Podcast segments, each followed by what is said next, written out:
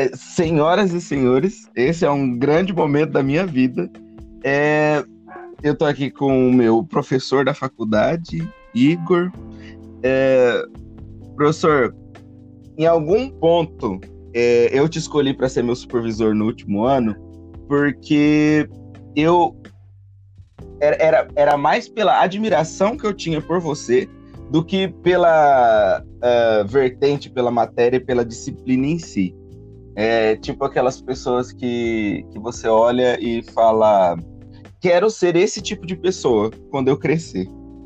E, e, e talvez dê para a gente entrar por aqui falando sobre o, o, o quanto que a gente escolhe tal pessoa em detrimento de tal pessoa é, pela, pela admiração que a gente tem pela, por, por aquela pessoa, talvez. Sim. Então, acho que esse é um aspecto bem interessante, né, Rafa? É, a gente pensar que, porque de alguma forma o tema é, dessa, dessa temporada, dessa, dessa forma que você está trabalhando, acaba sendo o amor mesmo, né? E acho uma entrada muito interessante para a gente pensar a questão do amor pela via da admiração mesmo, né? É, eu acho que a gente, talvez esse seja mesmo o princípio, né, de, de, de toda relação amorosa, né? Seja ela uma, uma relação é, de, de namoro, de amizade, de orientação, né? Eu acho que tudo que a gente faz na vida é, permeado um pouco pela questão do, amorosa, né? E eu acho que essa é uma questão importante, assim, a, a, como é que a gente entra numa relação amorosa, né? A gente entra muitas vezes, talvez a maior parte das vezes, é, pela via da admiração. E um outro componente interessante para a gente pensar é se essa admiração ela é produto de uma escolha de alguma forma, né? que tipo de escolha será que é essa? Será que a gente consegue fazer escolhas, é, ou esse tipo de escolha conscientemente? Será que isso é uma escolha que acontece é, de forma mais acidental, né? Vamos dizer assim, se é que acidentes assim acontecem, né? Então eu fico pensando que não. É, que eu acho que predomina, às vezes, pelo menos para a maior parte das pessoas, o sentido do acidente, né? Que as pessoas, na verdade, de repente encontram é, outras pessoas e para algumas resta alguma admiração e para outras, pura e simplesmente, não resta, né? E aí acho que uma outra coisa interessante a respeito disso pode ser a questão do, do, do desencontro, né? É, quantas e quantas vezes é, a questão do, do, da admiração ela, ela né, acaba resultando num, num, numa questão de que de repente não é mútuo, né?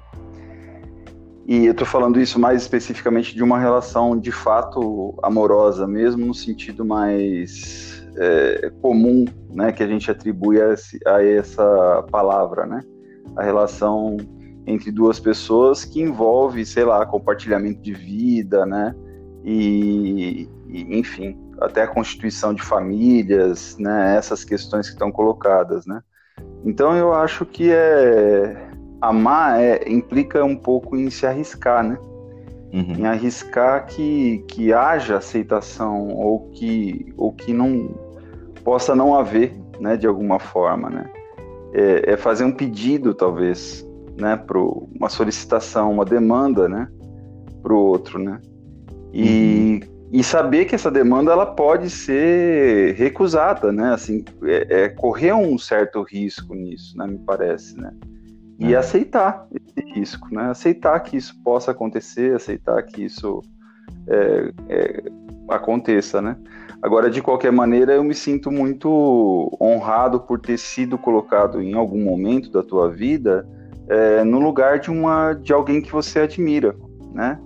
Eu acho que essas coisas também nos fazem melhores, né? E, e mostram para a gente também um, um, sentido de alguma forma, né? É, também amoroso de alguma maneira, né? Quer dizer assim, é, é isso mesmo, né? é, a gente está fazendo alguma coisa certa, pelo menos. É essa sensação que eu tenho. Aham. Uhum. essa, essa parte que você coloca como um acidental do amor, é uma coisa que de repente afeta a gente sem que a gente queira, sem que a gente espere, é, isso me faz pensar muito em paixão também, que é uma coisa mais talvez passiva. Sou sujeito dessa coisa que não sei que acontece comigo de repente, é, e, e, que talvez seja uma entrada para o amor, talvez uma paixão. Sim, sim. É, pois é. Eu acho que a gente costuma fazer uma, uma separação muito drástica, talvez, entre amor e paixão, né? No uhum. sentido de pensar, talvez, de que o amor é aquilo que deu certo e a paixão é aquilo que deu errado, né? Ou aquilo que foi uma coisa que é mais duradoura e uma coisa que é mais momentânea, né? E eu não sei se a gente consegue na vida mesmo separar tanto essas coisas. Porque há relações amorosas tão intensas é, que talvez elas só possam durar algum tempo muito restrito, porque elas também, dada a sua intensidade, tomam um espaço da vida em que não sobra uh, mais nada, né, para se pensar, para se fazer, né, é aquilo que normalmente as pessoas tomam como o enamoramento mesmo, né? E, e, e, eu não sei se isso não é amor, né? Acho que a gente pode até pensar mesmo se talvez isso não seja o máximo, né? De amor, né? No sentido de talvez pensar o amor sendo essa intensidade, talvez, dos sentimentos, né? E, e, e das coisas, né? mas é, eu acho que culturalmente a gente associa amor com outra coisa mesmo. Parece que amor é estabilidade, amor é duração, amor é, é entrega, né? Amor é, é mais uma entrega consciente, né? Assim, olha, eu assumo um compromisso com determinada pessoa, eu declaro publicamente é, o meu amor a determinada pessoa, a minha entrega, né?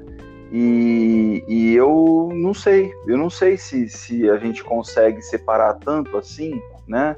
Uh, isso que a gente chama de, de paixão, né? E que talvez tenha a ver com essa coisa mesmo de uma intensidade e às vezes até de uma duração muito curta, né?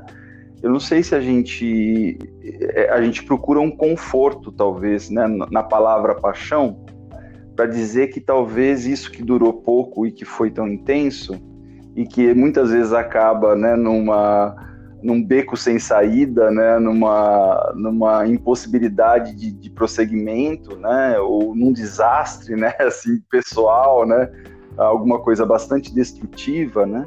Eu não sei se a gente não acaba achando na palavra paixão uma certa desculpa para dizer que aquele amor não deu certo, que aquele amor não deu aonde a gente achava que ele poderia dar né?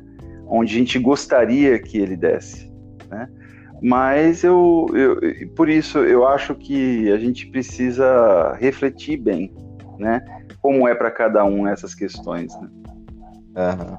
O, é, esses tempos eu estava pensando umas coisas, é, vendo certas postagens nas redes. É, a, gal a galera mais jovem é, tem um certo orgulho, talvez, de dizer eu não me apego, eu não me apaixono, blá blá blá, esse tipo de coisa assim. E, e eu tava pensando esses dias, é, eu, eu até ia postar alguma coisa sobre, mas eu falei, ah, Rafael, você não tem nada a ver com isso, cala sua boca, fica na sua. É, sobre, tipo assim, é, será que eles não estão percebendo, será que eles não estão ligados que talvez isso seja uma espécie de inibição ou uma dificuldade com a, a frustração que eles lidam uh, nas relações deles e tipo assim é, eu me machuco com as expectativas que crio, então a partir de agora decido que não me apaixono mais, que eu não quero mais saber disso, eu, eu não me apego, sou super autossuficiente, tô super de boa no meu canto, é, porque a sensação que eu tenho é que, de alguma maneira, é, essa geração tá, tá lidando diferente com o amor e essas questões do que a geração passada lidou. E, e eu não sei até que ponto é uma maneira melhor ou mais saudável de lidar com as coisas que a gente sente. Sim. É verdade. Eu concordo com que, com o que você está colocando, né? Que, que é uma forma diferente, né? Da, da forma como outras gerações lidaram, né? E fico pensando nesses mesmos aspectos que você está falando, né? De, de, medo de se frustrar ou de já ter passado por uma experiência ruim e, e, e rejeitar isso, né? Essa possibilidade novamente, né? Que isso novamente aconteça, né? é, uma vontade, parece, de romper né, com alguma, alguma possibilidade de repetição, né? Como se essa decisão, essa deliberação fosse plenamente ou só depender, só dependesse de uma de uma decisão consciente, né, da coisa, né? É, mas eu acho também que, que pode ter um outro componente interessante, né, de época mesmo, né, da nossa época, né? eu acho que a gente está cada vez mais acentuando a importância de cada um de nós sermos independentes, né? Sermos indivíduos, não dependermos de outras pessoas, né? É, e eu acho que isso se estende para outras coisas, não depender da família, não depender do Estado, não depender de ninguém nem de nada, ser autônomo, né? Então eu acho que isso é uma característica da nossa época, né? E, e talvez isso que apareça é, nas redes sociais é, possa ser apenas essa parte, é, vamos dizer assim, socialmente desejável, né? Uma vontade de ser aceito pelos outros, ser bem visto pelos outros, ser admirado pelos outros. E veja que aí é, entramos novamente naquela questão da admiração, né? Uhum. É, querer ser admirado, né? Como se isso fosse uma espécie de porta de entrada. Eu quero que os outros se apaixonem por mim, quero que os outros me amem, né? Mas não quero me apegar, não quero amar, não quero desejar, né? É, então é uma postura bastante ambígua e já colocada, né? De alguma forma, né? É, mas eu acho que pode ter a ver mais com essa sintonia, talvez, com o momento, né? com aquilo que está tá dominando nesse momento, predominando como visão de mundo, de realidade. Né? A gente não pode se mostrar dependente, a gente não pode se mostrar apaixonado, a gente não pode se mostrar amoroso, né? a gente não pode é, mostrar desejo, né? É, e a gente deve então se mostrar como objeto, né? Assim, se colocar imediatamente na, não na condição de sujeito, mas numa condição de objeto propriamente dito, né? E esse objeto passível de admiração, né? É, eu acho que é, é, lícito que as pessoas queiram isto, né? É, é, é, é plenamente é, compreensível que as pessoas queiram, né, ou manifestem isso, né. Mas há sempre a questão de o quanto de realidade, o quanto de real tem aí, né, nessa questão. É, a, a, questão do, do ser independente, individualizado e, e não depender da, de outras pessoas me faz pensar no, no porquê que eu gostei tanto da, da teoria do Winnicott. Porque uma vez eu estava tava lendo um texto dele onde ele é, dividia as, as fases do, do, do desenvolvimento é, da, da, da, individualização mesmo. E aí ele colocava uma dependência absoluta é, e, e acabava numa independência relativa. Uhum. Ou, ou, seja, é, como se a gente nunca fosse chegar numa independência completa do outro. A gente para numa independência relativa, porque em algum ponto, em algum lugar, a gente vai continuar precisando das outras pessoas, até porque a gente é um ser social. É, em algum ponto a gente vai continuar precisando desse outro.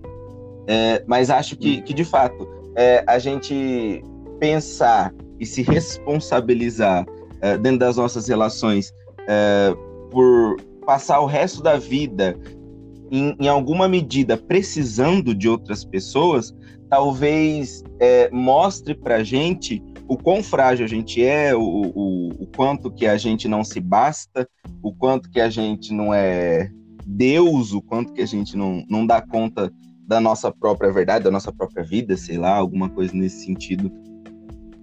Sim, sim. É, é isso, né?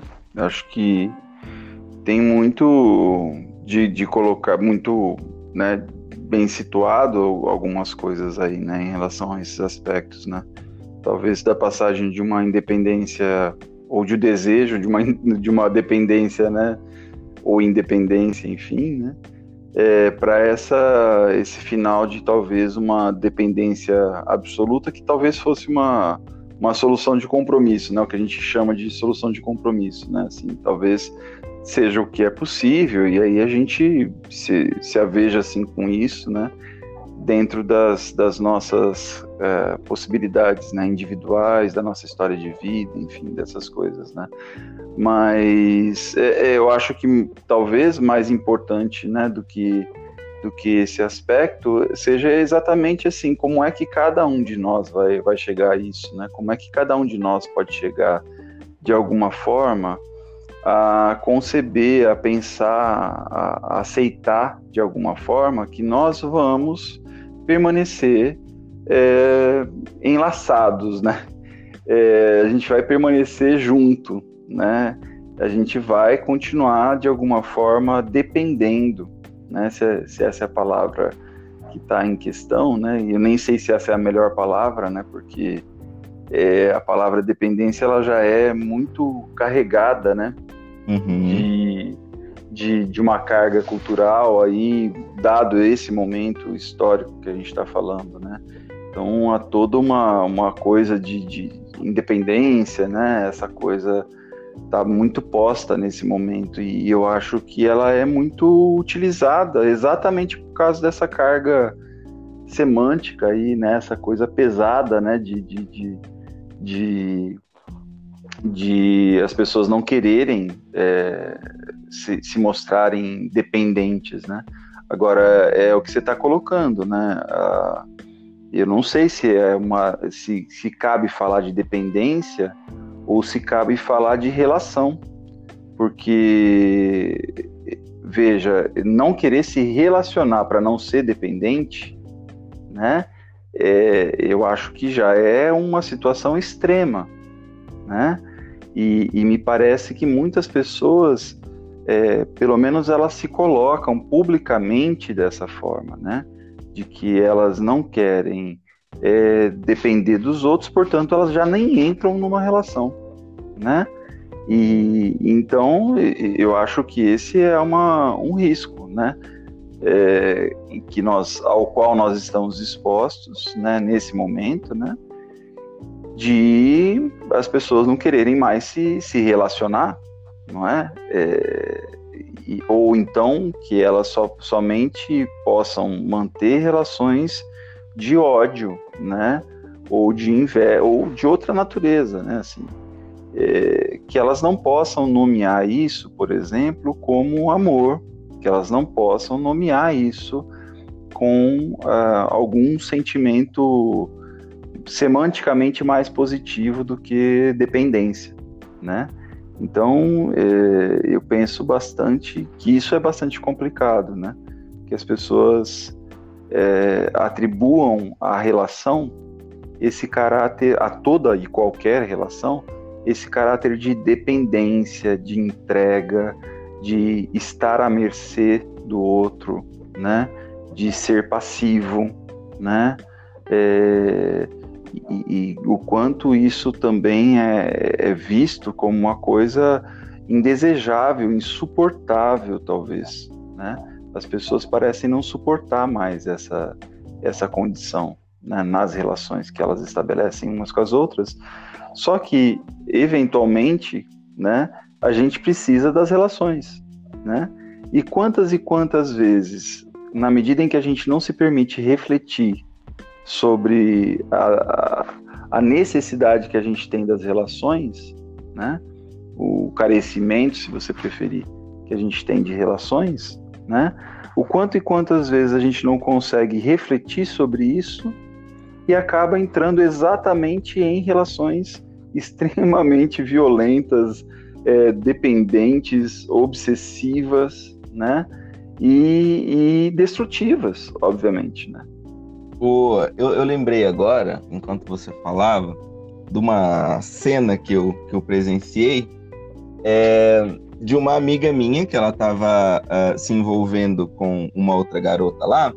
E essa outra garota, ela pregava muito amor livre, é, good vibes e trisal, estarmos abertas a conhecer outras pessoas mesmo estando juntas e tal. E até certo ponto, eu não tenho problema nenhum, nem questão nenhuma com isso, é, mas ali parecia um, um arranjo é, muito defensivo que ela estava fazendo. Porque em algum ponto dessa relação, é, é, tipo assim, era uma maneira talvez dela não se comprometer tanto, dela não é, assumir tanto que ela queria estar tá com essa, com essa minha amiga. E porque em algum momento ela disse a frase: é, se você disser que você quer estar tá só comigo, eu vou querer. Mas ela disse essa frase depois que tudo já tinha ido pelo ralo.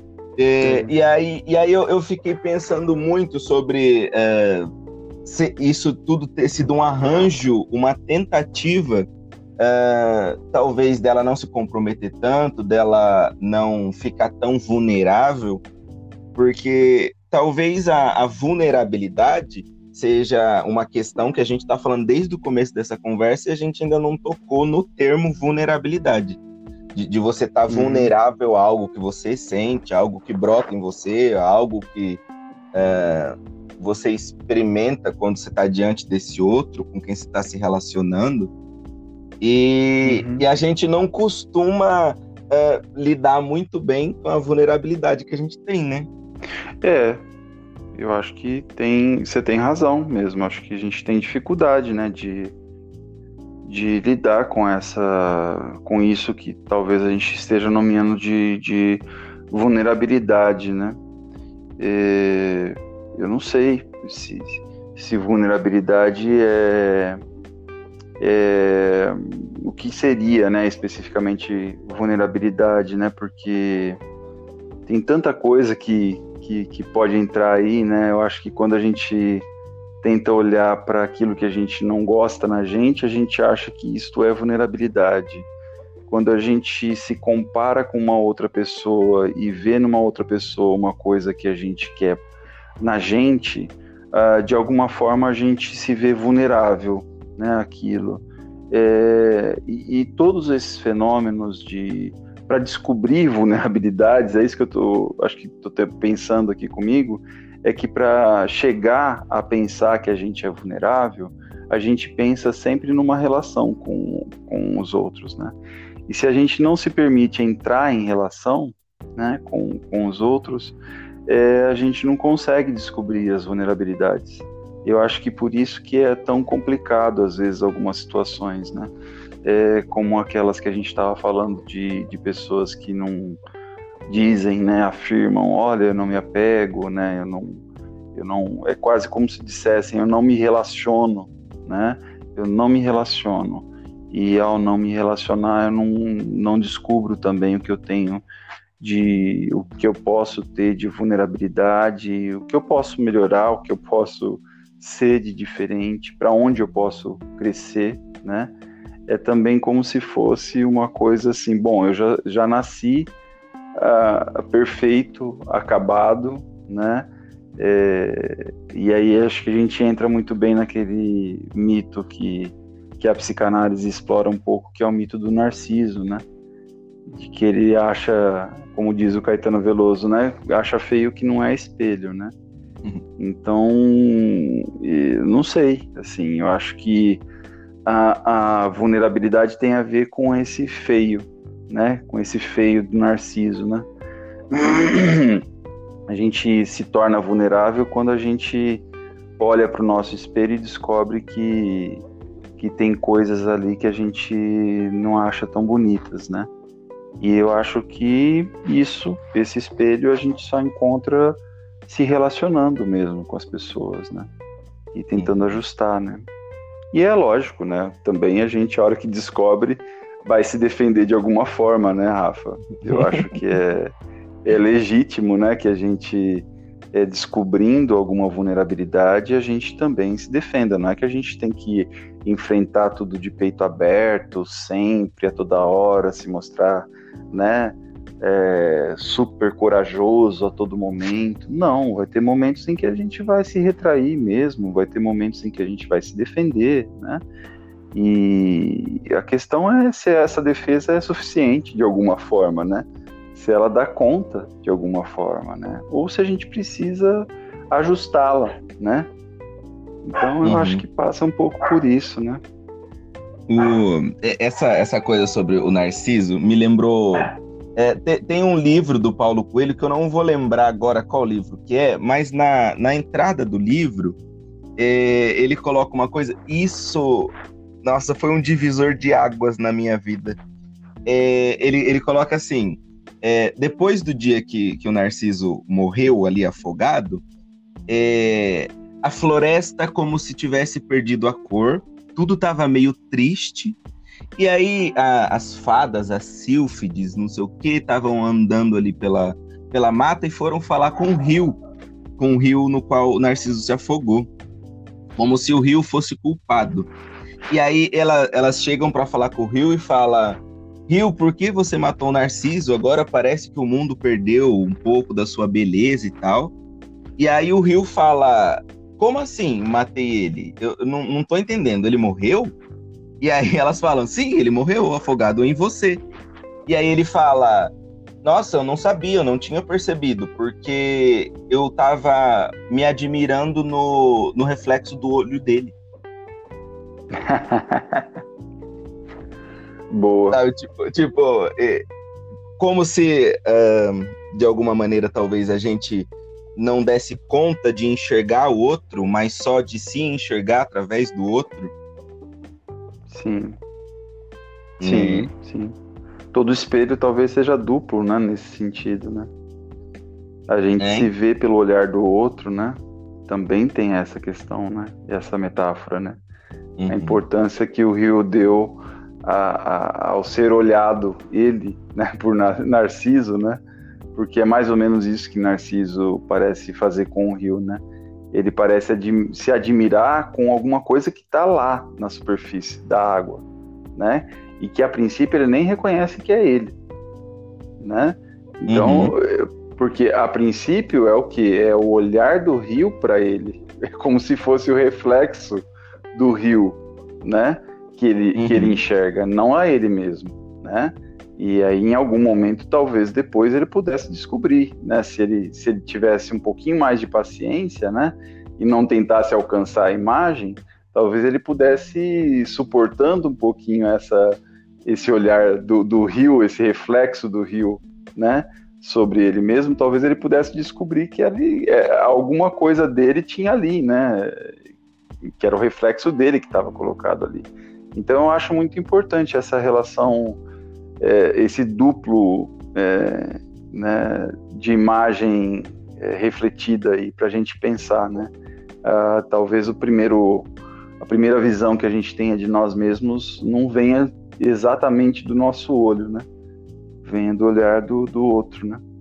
Uhum. E aí a gente só vai descobrir quem é a gente mesmo, né? a partir desse olhar, né? A gente vai construir talvez uma imagem da gente mesmo a partir desse olhar. Né? Se a gente não se afogar antes, né? Isso, porque eu acho que é essa que é a questão fundamental, é a paciência, né? É ter possibilidade da gente é, não, não mergulhar direto nessa imagem, né? Não se, se afogar direto nessa, nessas águas, né? Acho que é por aí. Uhum. Ô, ô, professor, ô, você que, que é, cria uh, conceitos de amor uh, num outro tempo, é, e aí você se casa e agora você está passando por, por, por, esse tempo que a gente está passando de, de, modificações e tal. É, como, que, como que você vê isso? É, no sentido assim, esse novo jeito de amar, essas mudanças, é, afetam o seu jeito de amar também? Eu acho que ajuda a, a me ver e me enxergar de uma outra forma, né? Então acho que essa própria questão do tempo, né, é, que atravessa aí a, a, a, coisa do amor, né, é, ela vai colocando a possibilidade da gente olhar para o amor e para nós mesmos em última instância, né, é, de uma outra maneira, né. Então eu entendo que é como se a gente tivesse é, a possibilidade de passar por diversas formas, né? Passar por diversos olhares. Eu acho que isso é um privilégio, né? Por isso que eu, eu trabalho, você sabe que a questão do, do envelhecimento é uma questão para mim bastante relevante, né? E eu acho que uma coisa fundamental do, do envelhecimento é a possibilidade que a gente tem de, de ter muitos olhares para as mesmas questões, né? E porque o que possibilita isso é um pouco a passagem do tempo, né? Desse tempo que é cronológico num certo sentido de, de continuidade, né? O tempo do relógio, mas ele também é um tempo de criatividade, de invenção, de aprendizagens, né? Então, assim, toda vez que toda vez que alguém se apaixona, toda vez que alguém ama, né? Toda vez que alguém ama pela primeira vez, né, o que se dá ali não é pura repetição, né? É, é o nascimento de uma outra coisa, né? Então, assim, entender que, que a vida, né, o sentido da vida e, e o sentido do amor ele tem a ver com essa questão de, de, de, da paciência, de saber que aquilo não é a última forma, que saber que não dá para saber o que qual é a última forma do amor né, na vida, né?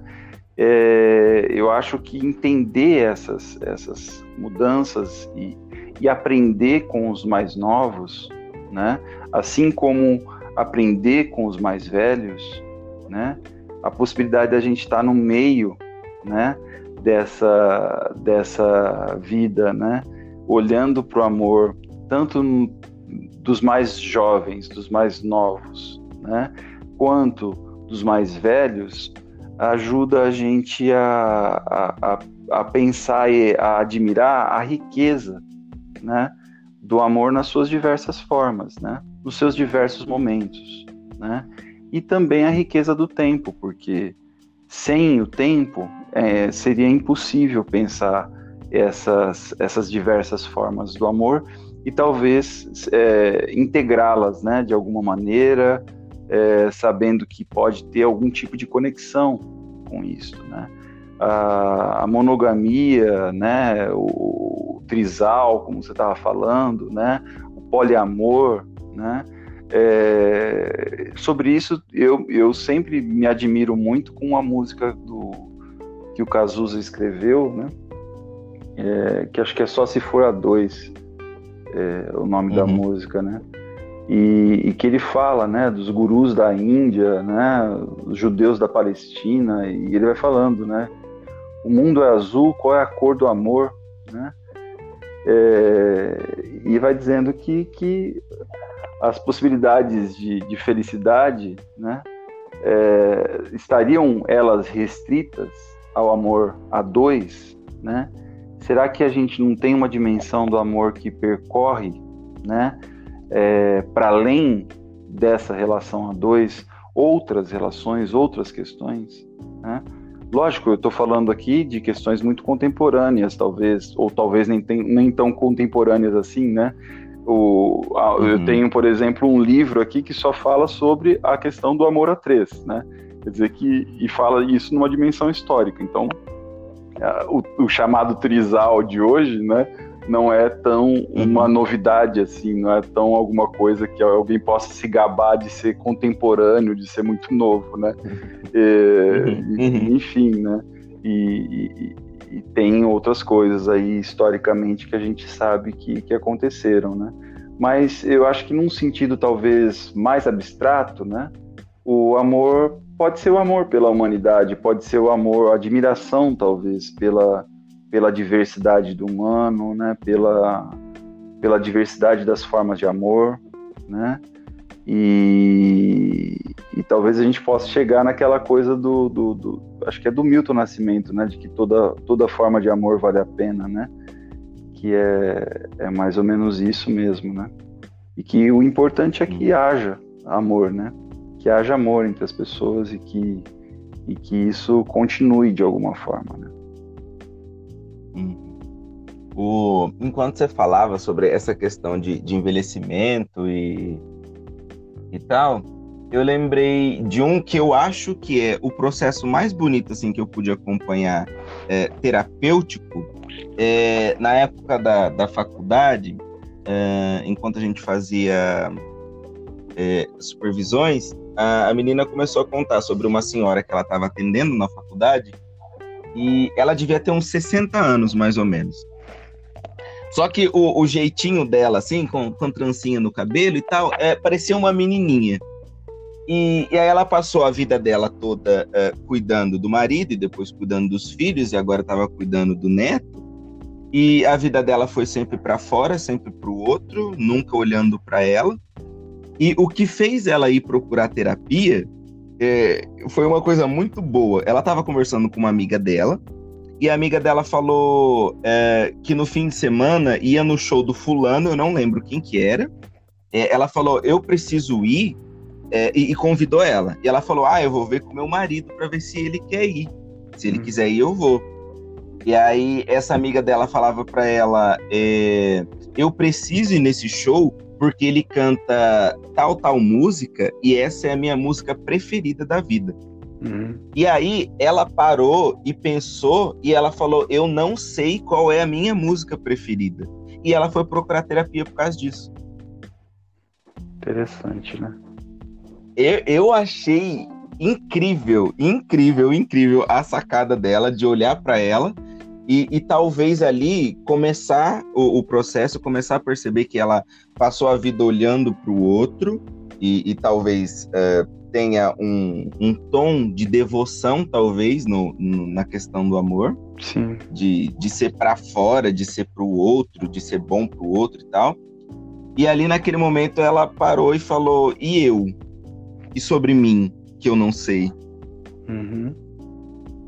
E, e, e, isso talvez é, me, me leve a pensar uh, no, no tanto de buraco que vai ficando na, nas relações que a gente vai vivendo e se dando e, e para fora e para o outro. Uh, talvez tenha uma questão primária que seja primeiro saber de si ou tentar saber de si, porque talvez a gente nunca vá saber, é, mas cuidar de si, talvez, antes de cuidar do outro, não sei. Uhum. O que, que, você pensa sobre isso? É, eu acho que essa situação talvez seja o avesso daquilo que a gente estava conversando no começo da nossa conversa, né? Porque a gente estava falando tanto da, do medo da dependência, né? Da procura da independência, né? E de repente a gente está falando de uma situação que talvez envolva é, né, uma situação de alguém que, como você usou a palavra, né, que se devotou, né, que, é, deu sua vida, né? Assim, é, fez devoção, né? Fez da sua vida uma devoção a, alguém, né? A, a, e que num determinado momento se pergunta por um detalhe que parece ínfimo, acidental, como a gente estava falando, né? Mas que talvez de um determinado ponto de vista não seja tão acidental assim, né? há uma questão aí para uhum. se pensar, obviamente, né? e para se trabalhar, mas que é essa coisa de, de, de, que talvez seja possível até, ou tenha sido possível num outro tempo, né? É entrar pela via da devoção, né? Entrar no amor pela via da devoção, né? E não entrar pela via da, do medo da devoção, do medo da dependência, né? é, eu acho que são posições, isso mostra para a gente, né? As diversas posições que a gente subjetivamente pode ter em relação à questão do amor, né? Uma posição em que a gente não se reconhece, né? Como sujeito, né? E uma outra posição em que a gente é, absolutamente se coloca como um, um, um, suposto sujeito senhor da gente mesmo, né? E, e, e, descobre que com isso a gente não consegue amar ninguém nem manter relação nenhuma, né? Então acho que há essas duas posições que a gente precisa ver, né, em relação à questão do amor. Talvez sejam essas as duas posições fundamentais, né? Os dois extremos, pelo menos. Não que sejam apenas as duas posições, mas uhum. são talvez os dois extremos mesmo. Agora, eu acho que o segredo é isso, né? A gente poder tolerar, né? Que a gente entrou dessa forma, né? É, numa relação, né? Que a gente amou desse jeito, que a gente ama desse jeito, que, que talvez a forma com que a gente ame, essa posição com que a gente ame, fale alguma coisa da gente, né? diga alguma coisa de quem a gente é, de quem a gente pode ser, do que a gente pode procurar. Né? Eu acho riquíssimo que a gente possa se perguntar sobre isso, né? É, eu, eu não sei em que ponto que, que isso aqui que eu vou falar encaixa, mas é, é porque eu tô recalcando nessa nossa livre associação que a gente tá fazendo. é, mas, mas eu sei que encaixa em, algum, em alguma coisa que você falou agora. É uma, uma história que eu presenciei, que foi na minha família. Uh, eu tenho um tio que ele é muito machista. Muito, muito, muito machista. E ele é, teve câncer de próstata e aí uh, as mulheres da minha família estavam reunidas conversando e eu escutei a conversa. E aí elas estavam, elas estavam de certa forma felizes. Elas estavam rindo do que estava rolando. E aí elas começaram a falar tipo, ai, agora não vai subir mais nada, deve estar tá broxa e blá blá blá. E começaram a rir porque ele sempre foi mulherengo.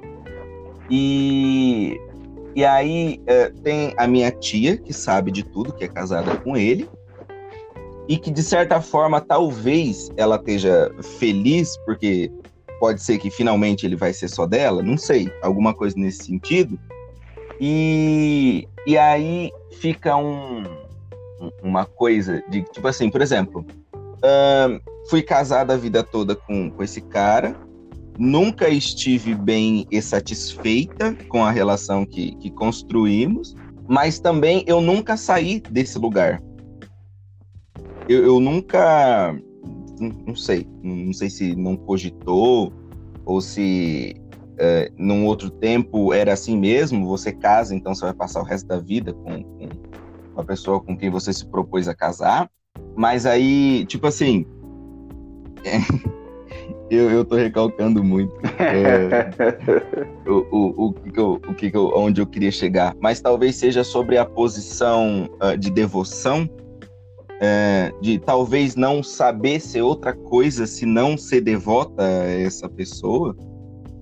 Uh, de, de não conseguir criar um, um novo jeito de, de amar, de se colocar nas relações ou no mundo mesmo, que seja, pensar que você está destinado, fadado uh, comprometido a, a ser do jeito que é, do jeito que foi até então. Mas eu acho que tem uma exclusão aí que a gente faz muito rapidamente e que a gente precisaria talvez olhar com mais calma em situações semelhantes a isso que você está colocando, né? Que é a posição de desejar. Desejar alguém dessa forma, né? De poder desejar alguém dessa forma né, de poder, poder desejar é, a devoção, desejar é, viver com alguém assim, né?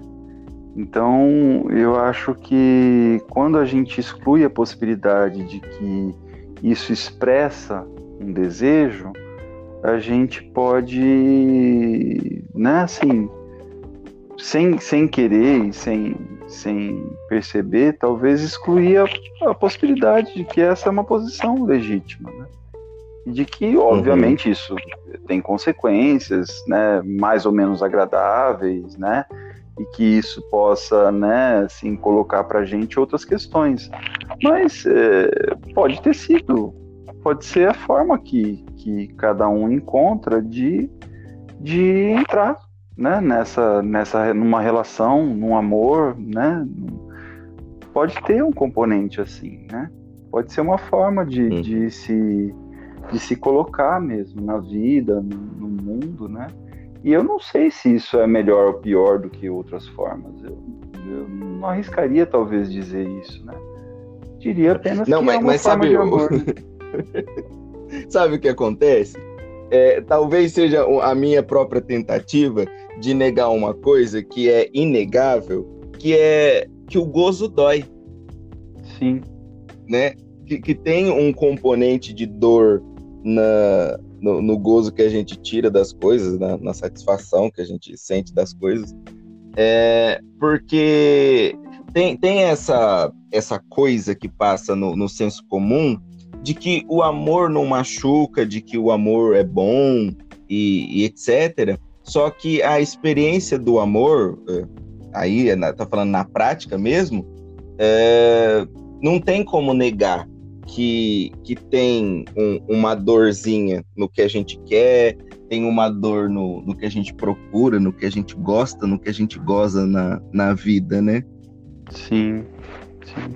É, eu acho que entra aquela, aquela palavrinha é, que a gente tenta usar para nos salvar, né? Assim, ah, o, o amor é bom, a paixão é ruim. então a gente joga tudo que é dor, tudo que é sofrimento na conta da paixão, né? e livra o amor como se o amor fosse angelical, como se o amor fosse, né, aquela coisa idealizada mesmo, assim, né, e como se fosse possível amar só desse jeito, né. E, e na verdade, na conta do amor está um pouco de tudo mesmo. Acho que você acerta quando você diz que tem um pouco de dor sempre, né, que não dá para se desfazer disso completamente, né. O, a conversa tomou um caminho é, que eu não esperava, porque eu não sabia o que, ia acontecer na conversa.